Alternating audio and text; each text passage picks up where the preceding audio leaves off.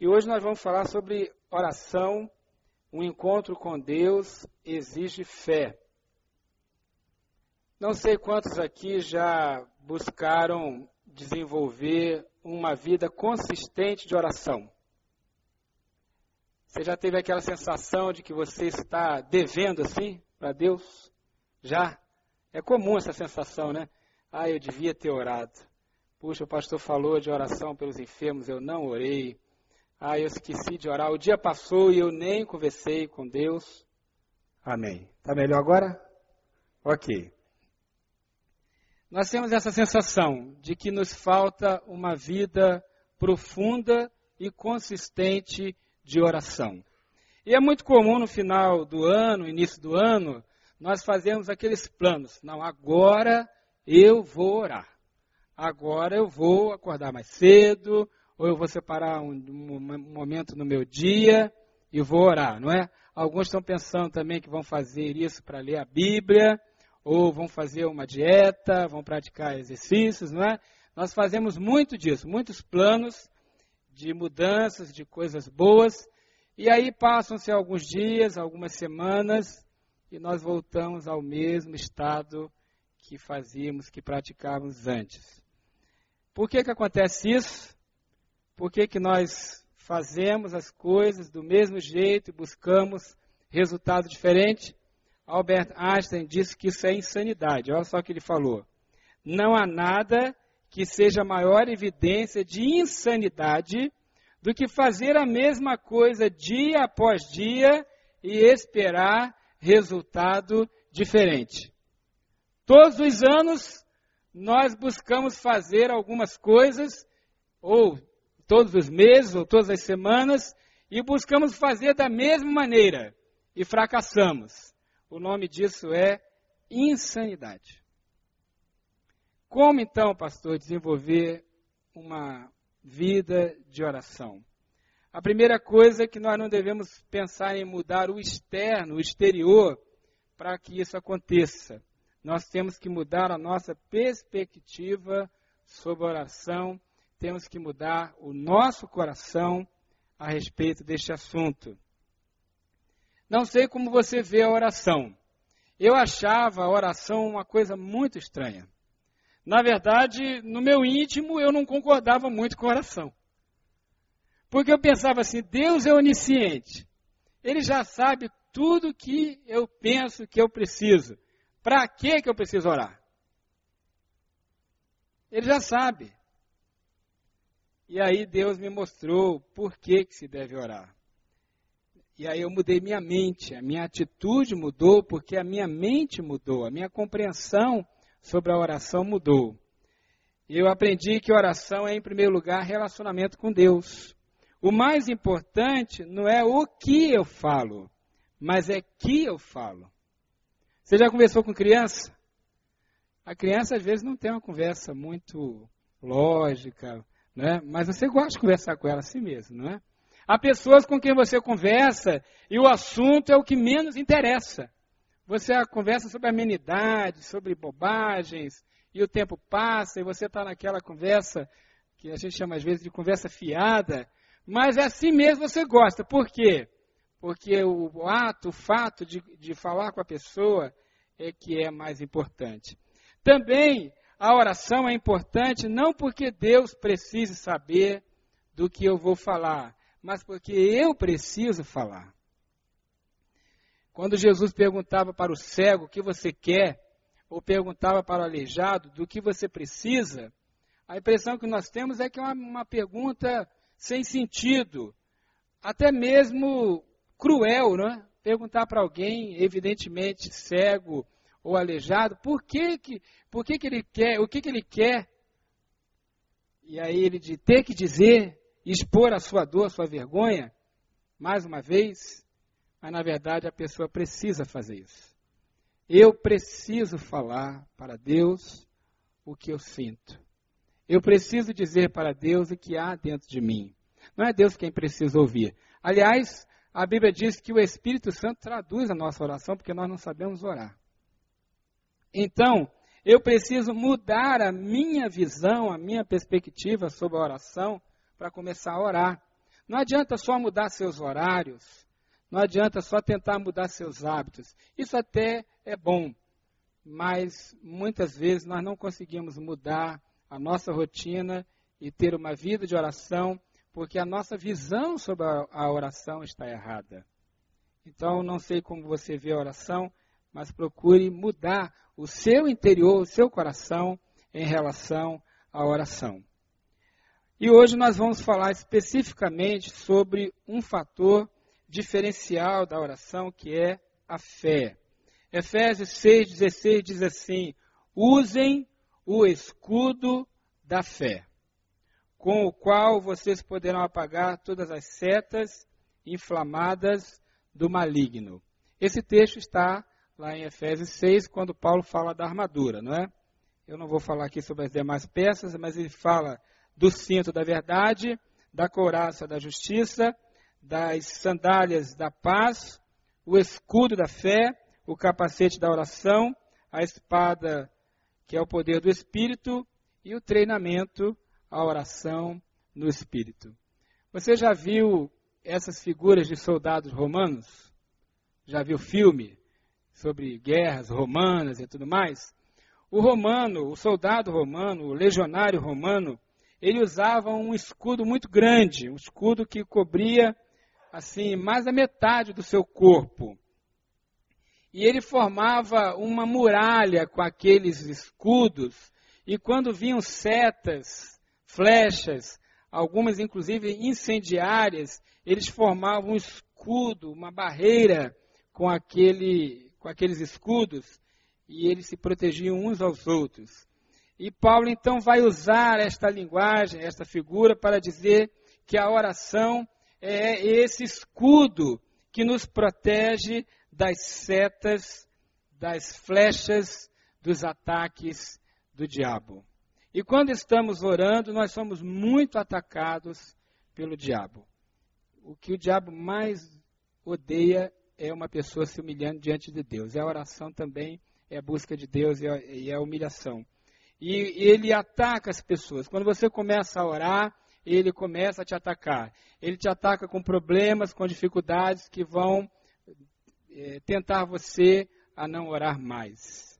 Problemas que você nunca teve, dificuldades que você nunca teve, talvez doenças, problemas financeiros que até aquele momento você nunca enfrentou, e aí quando você começa a orar, você começa a enfrentar essas coisas. Então, precisamos nos defender dessas setas. Precisamos do escudo da fé para desenvolver uma vida consistente de oração. São muitas as setas do diabo, são muitas as ciladas. Mas eu quero pensar em três grandes setas que a fé, nos, dos quais a fé nos protege. 1 João 2, 15 a 17, o apóstolo João diz assim: Não amem o mundo, nem o que nele há. Se alguém ama o mundo, o amor do Pai não está nele. Pois tudo que há no mundo, aí vão as três setas, as três grandes setas de Satanás: a cobiça da carne, a cobiça dos olhos e a ostentação dos bens, não provém do Pai, do Pai, mas do mundo. O mundo e a sua cobiça passam, mas aquele que faz a vontade de Deus permanece para sempre. São essas as três grandes setas que o diabo envia contra você o tempo todo, e especialmente quando você começa a orar. Na verdade, o diabo ele não, não é original, o diabo não tem criatividade, ele não é criador como Deus, e ele sempre usa as mesmas armas. Essas três setas ele já tinha usado no jardim do Éden. Olha só o que diz Gênesis 3:6. Quando a mulher viu que a árvore parecia agradável ao paladar, isso é a cobiça da carne. Era atraente aos olhos, a cobiça dos olhos. E além disso, desejável para dela se obter discernimento, a soberba da vida, tomou do seu fruto, comeu e deu ao seu marido, que comeu também. Ele usou isso lá no Éden e continua usando até hoje. Cobiça da carne é tudo aquilo que nós buscamos para nos dar satisfação e quando fazemos isso para substituir a satisfação que vem de Deus. Quando nós não estamos plenamente satisfeitos em Deus, aí o diabo coloca diante de nós alguma coisa que a nossa carne deseja para ficar no lugar de Deus. Cobiça dos olhos é todo o sistema de engano do mundo que Satanás também incentiva governos, empresas, mídia, economias, instituições, forças armadas, moda, arte, todo o sistema do mundo que o Satanás usa para enganar você é a cobiça dos olhos. Seus olhos são enganados. E a soberba da vida é o nosso desejo de ser como Deus, de ter autossuficiência, de ter conhecimento e poder sem Deus. São as três grandes setas de Satanás: a cobiça da carne, a cobiça dos olhos e a soberba da vida. Agora mesmo, nesse momento, o diabo está tentando trabalhar você com alguma dessas áreas. Agora mesmo, nesse momento, ele está tentando trabalhar em alguma dessas áreas para que você se enfraqueça, para que você não ore, para que você não busque a Deus, para que você não tenha relacionamento com Deus. Por isso nós deixamos de orar, porque nós não nos protegemos dessas coisas. Elas nos atacam, elas nos atingem e elas nos enfraquecem. Agora, Jesus também foi tentado nessas três áreas. Se você olhar para a tentação de Jesus lá em Mateus capítulo 4, Jesus foi tentado exatamente nessas três áreas. E ele se protegeu, ele se defendeu, e o que ele fez e o que ele falou nessa hora nos dão uma ideia de como usar o escudo da fé para nos protegermos também e aí continuarmos na presença de Deus e desenvolvermos uma vida de oração. Como é que você se defende? Como é que você usa o escudo da fé. Em primeiro lugar, defenda-se da cobiça da carne, declarando sua plena satisfação no Pai. Mateus 4, 3 e 4 diz assim: O tentador aproximou-se dele e disse: Se és o filho de Deus, manda que estas pedras se transformem em pães. Jesus respondeu: Está escrito: Não só de pão viverá o homem, mas de toda palavra que procede da boca de Deus. A primeira coisa onde o diabo tentou atingir Jesus, primeira área foi a cobiça da carne. Foram as vontades da carne, foi o desejo da carne. E ele fez mais o diabo disse assim para Jesus: Se tu és o filho de Deus. Veja que 40 dias antes, o pai tinha falado para ele: Tu és o meu filho amado. E agora o diabo vai dizer para ele: Se és o filho de Deus, ele vai satisfazer a sua carne. Imagine que você tem um filho de 4 ou 5 anos. Você pega o filho e leva para o McDonald's. E aí o filho vai comer sanduíche, batata frita, refrigerante e algum doce. Certo? Aí você chega em casa e a criança diz assim: pai, que coisa boa McDonald's. Eu quero só comer sanduíche, batata frita, refrigerante e doce o resto da minha vida. E você diz para o seu filho: Não, meu filho, não faz bem. Só pode comer aquela quantidade, de vez em quando e tal. Não, pai, é muito bom, eu quero. Não, não pode. Você vai comer verdura, comer carne, comer fruta, toma água. Não, eu quero. Nós somos como, como crianças dizendo para Deus: Deus, eu quero comer sanduíche, batatinha frita, refrigerante e doce. E Deus está dizendo: não é bom para a sua vida, não faz bem. Mas eu quero, a minha carne quer. E Deus está dizendo: não é bom. Não é assim que nós somos? A nossa carne, ela quer mais e mais. Ela quer mais e mais. E ela quer sem medida. Ela quer da maneira errada. Nós queremos satisfação o tempo todo. E a palavra nos diz que a nossa verdadeira satisfação não são essas coisas. A nossa satisfação é Jesus. Jesus disse para o diabo: Não só de pão viverá o homem, mas de toda a palavra que procede da boca de Deus. Ou seja, a minha satisfação é o meu Pai. E olha só a sutileza do Satanás. Da mesma maneira que ele falou para Eva assim: Foi mesmo que Deus disse?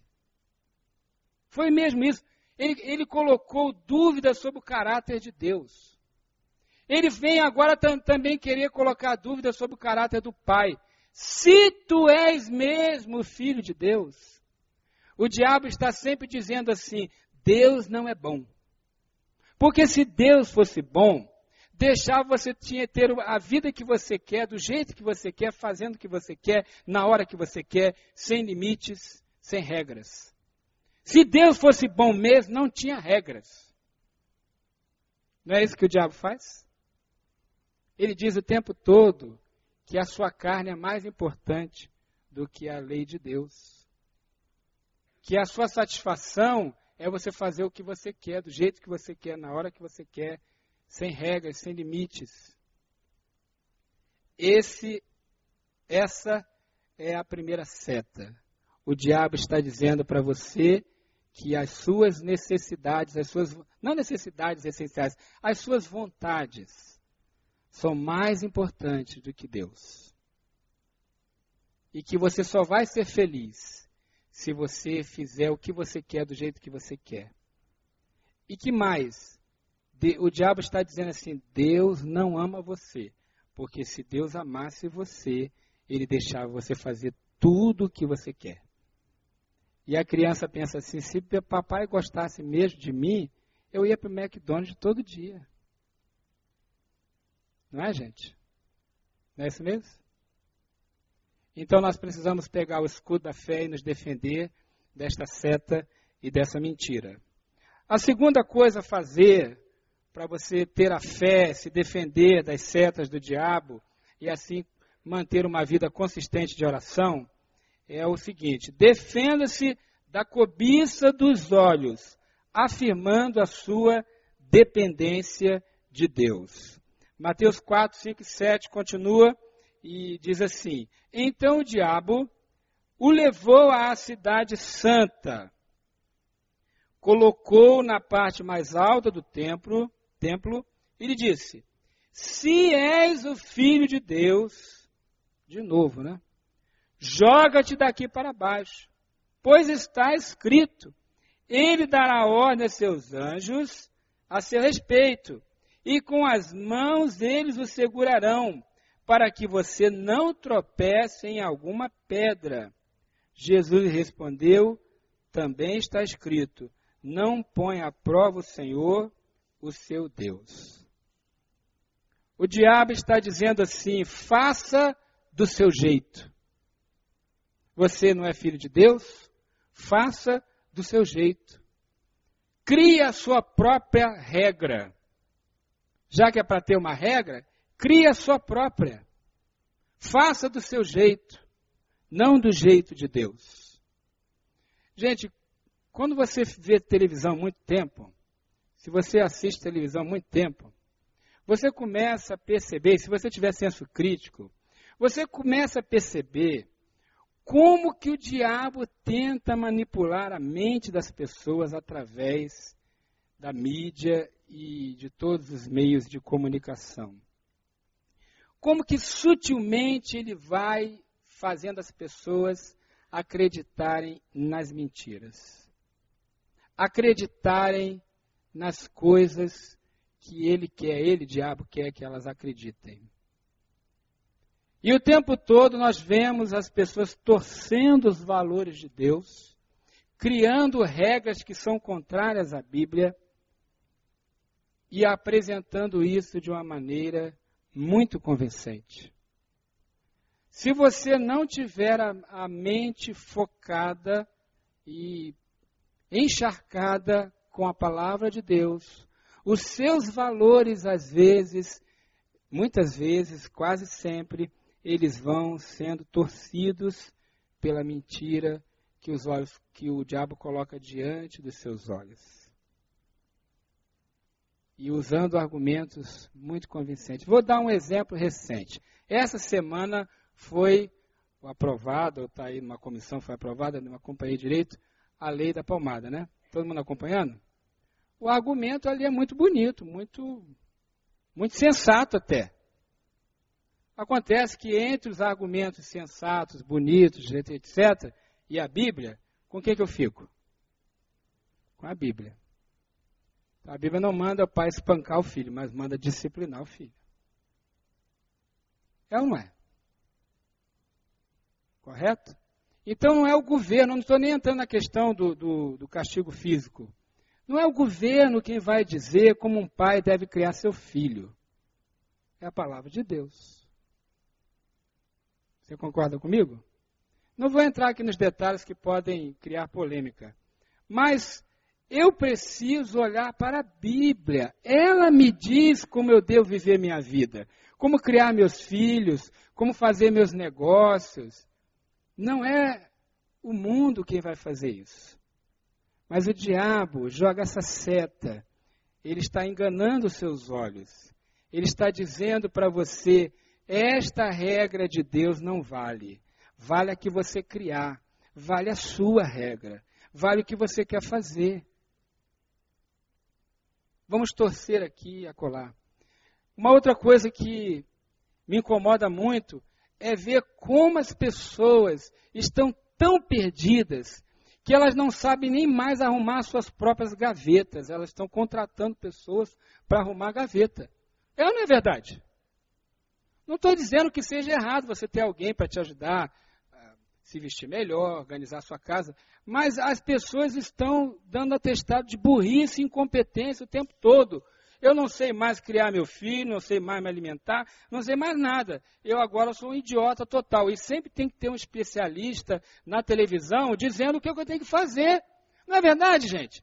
E às vezes é aquele, é aquele especialista que vai falar o óbvio, o que o senso comum diz para fazer.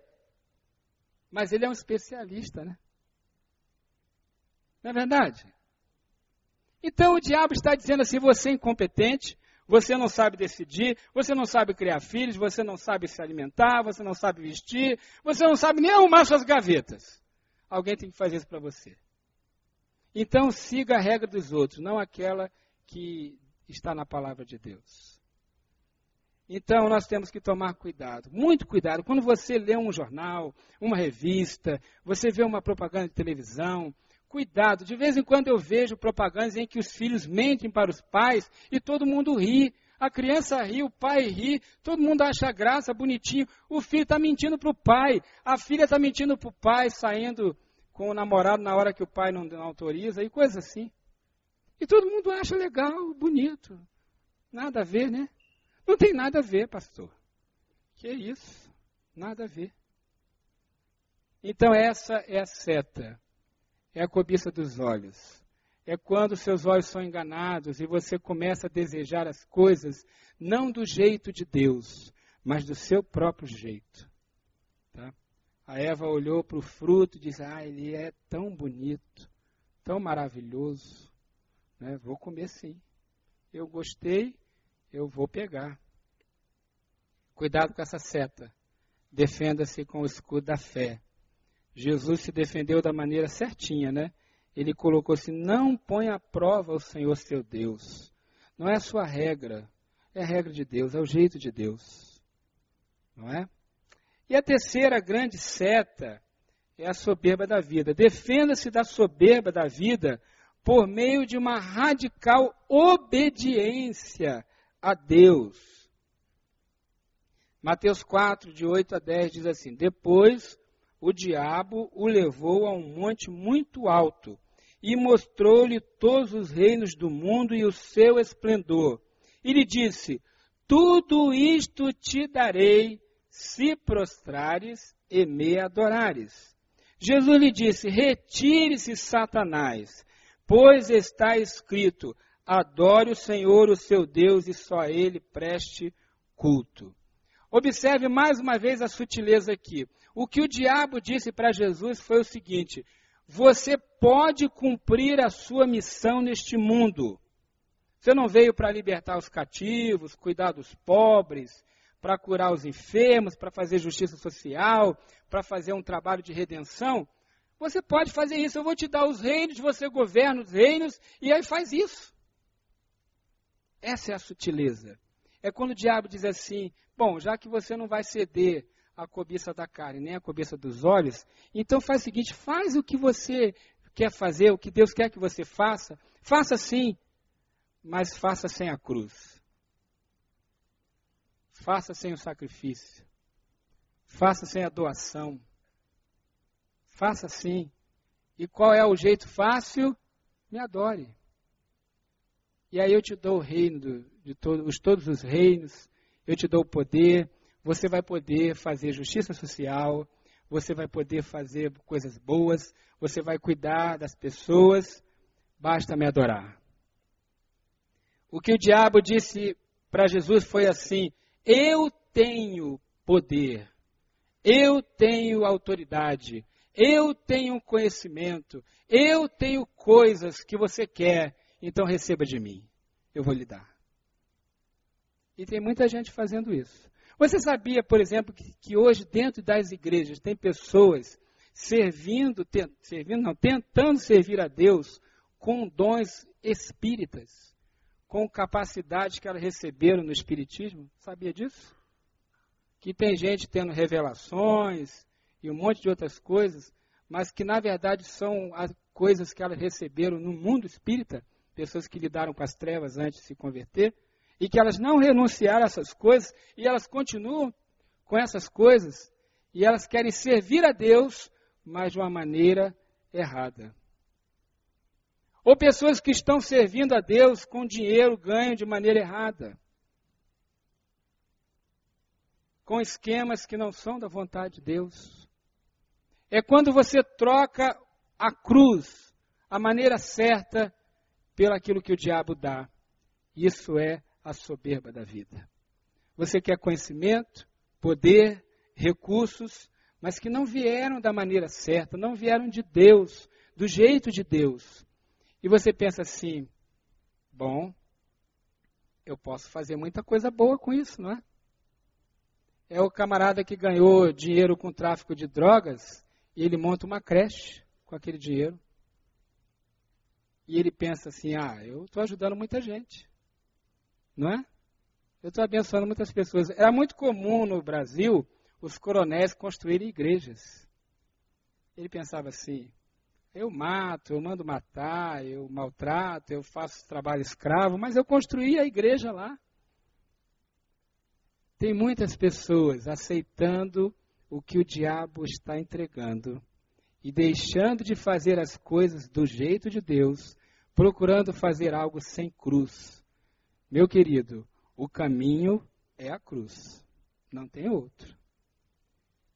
É pela cruz. Se você quer servir a Deus, é pela cruz. Jesus falou: cada um de nós pegue a sua cruz. Entendeu? Pega a sua cruz. Então, como é que eu lido com isso? Eu tenho que ter uma radical, olha a expressão que eu coloquei aqui, radical obediência. Jesus queria a cruz? Claro que não. Jesus queria sofrer? Claro que não. Jesus gostaria que fosse rápido, instantâneo, o processo de fazer justiça social, de cuidar das pessoas? É claro que ele gostaria. Mas tem o jeito do Pai, o processo do Pai, e o caminho, o jeito do Pai era a cruz. Não dá para fugir do caminho da cruz se você quer fazer realmente a vontade de Deus. Por isso, tem que ter uma obediência radical. Tem que se comprometer profundamente. Todo o seu ser, toda a sua mente, todo o seu coração, todo o seu corpo tem que se comprometer com Deus. E aí, meus irmãos e amigos, quando nós nos colocarmos diante de Deus para orar, nós conseguimos orar. Porque nós nos defendemos das setas. Nós nos defendemos das mentiras, das ciladas. A nossa mente nosso coração se tornam leves, desimpedidos. Porque nos defendemos da cobiça da carne, nos defendemos da cobiça dos olhos e nos defendemos da soberba da vida. Então, você está aí planejando que 2012 vai ser o ano da virada? Agora eu vou ler a Bíblia. Eu nunca li a Bíblia toda, mas nunca li a Bíblia todos os dias, mas agora eu vou ler. Você está planejando fazer, ter uma agenda, uma vida de oração? Mas você já pensou isso ano passado, o outro ano também, o outro também, e não deu certo? Talvez o que está precisando mudar não é a tentativa de organizar a sua rotina, mas precisa mudar a sua perspectiva. E você precisa de discernimento para saber aquilo que realmente está atrapalhando você de orar. O que realmente está acontecendo aqui é uma seta que o diabo está lançando. E você está sem cobertura, você está sem proteção. E ele lança a cobiça dos olhos, a cobiça da carne, a soberba da vida. Ele distrai você, ele tira você do foco, da presença de Deus. Então, o primeiro Adão, ele não resistiu, ele caiu. As mesmas setas. O primeiro Adão e Eva caíram lá no Éden. Mas o segundo Adão, ele resistiu, ele venceu, ele triunfou. Por isso estamos aqui celebrando o Natal. Não é? Pastor Davi Gomes, um dos maiores pastores batistas que nós tivemos no Brasil, um homem de Deus, com falhas todo mundo tem, mas era um homem de Deus.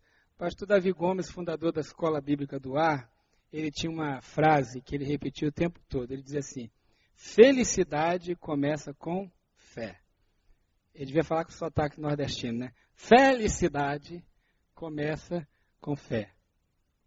A única maneira de sermos realmente felizes, a única maneira de realmente termos uma vida com Deus é com fé. É crer de todo o coração que Deus existe. E a fé nos protege, a fé nos defende. Crer em Deus, crer que Deus é bom, Deus é Pai, Crer que o jeito de Deus é o jeito certo. Crer que o caminho de Deus, a forma como ele planejou, é a maneira certa de vivermos. E isso implica em obedecer muitas vezes sem entender. Eu confesso que muitas vezes eu não entendo o que Deus está fazendo. Eu não entendo.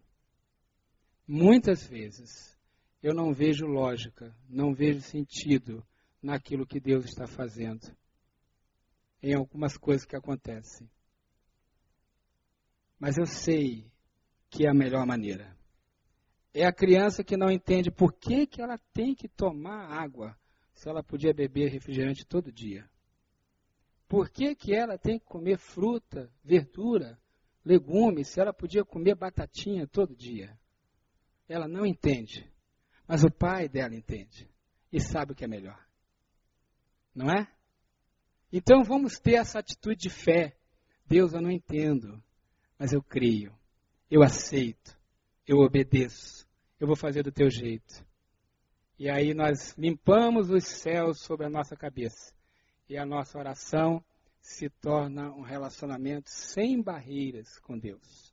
Um relacionamento pleno, em que Deus fala ao nosso coração, nós falamos com Deus.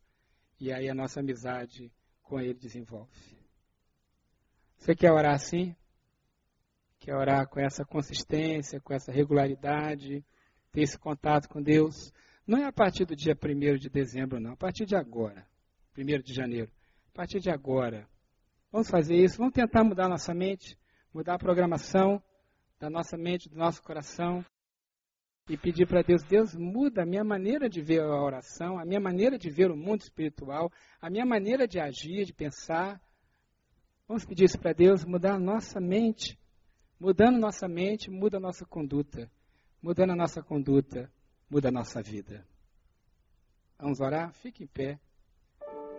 Peça para Deus produzir essa mudança dentro do seu coração. Não fique fazendo planos de homens, eles não vão dar certo mais uma vez. É insanidade você ficar fazendo planos de homens, planos seus. É insanidade fazer as coisas da mesma maneira sempre e esperar resultado diferente é insanidade. Não procure mudar as coisas de maneira como, da maneira como você sempre fez. Busque mudar sua mente, seu coração. E aí sim, mudando por dentro, você muda por fora. Mudando a sua maneira de ver, você começa a orar. E aí você vai desenvolver relacionamento com Deus. Mas pegue o escudo da fé se defenda das setas inflamadas do maligno. Proteja sua mente, o seu coração. E aí começa a falar com Deus. Vamos orar. Pai, louvado é o teu nome. Louvado é o teu nome, Senhor, nos céus e na terra. Ao Senhor toda honra, toda glória, toda adoração, todo louvor. Pai, nós somos como crianças nós não entendemos totalmente a tua vontade, o teu querer, o teu agir. Mas eu peço, Senhor, nos dê esse sentimento de dependência, de obediência, esse coração novo, essa mente renovada, de buscar satisfação somente no Senhor, alegria no Senhor, paz no Senhor, direção em Ti, Senhor. Ó oh Deus, trabalha meu coração, minha mente, me torne cada vez mais sensível à tua voz, ao teu espírito. Eu peço que agora, neste momento, em nome de Jesus, o Senhor produza na mente, nos corações dos meus irmãos, amigos que aqui estão, em nome do Senhor, produza uma mudança. Ó oh Deus, produza uma mudança de perspectiva de coração, de sentimento, de atitude. E Deus, que eles peguem seus escudos, o escudo da fé, e protejam-se das mentiras do diabo, das ciladas, das setas inflamadas, em nome de Jesus. Que a nossa igreja seja cada vez mais uma igreja de oração, de busca do Senhor, que antes de tomarmos qualquer decisão em nossa vida, fazer uma viagem, comprar uma coisa, qualquer decisão, grande ou pequena, nós vamos antes ao teu, aos teus pés e vamos perguntar: Senhor, é isso mesmo que o Senhor quer? É desse jeito ou não é? Pai, nos dê essa dependência, Senhor, de criança, de buscar a tua face em primeiro lugar. Nós oramos assim, em nome de Jesus. Amém.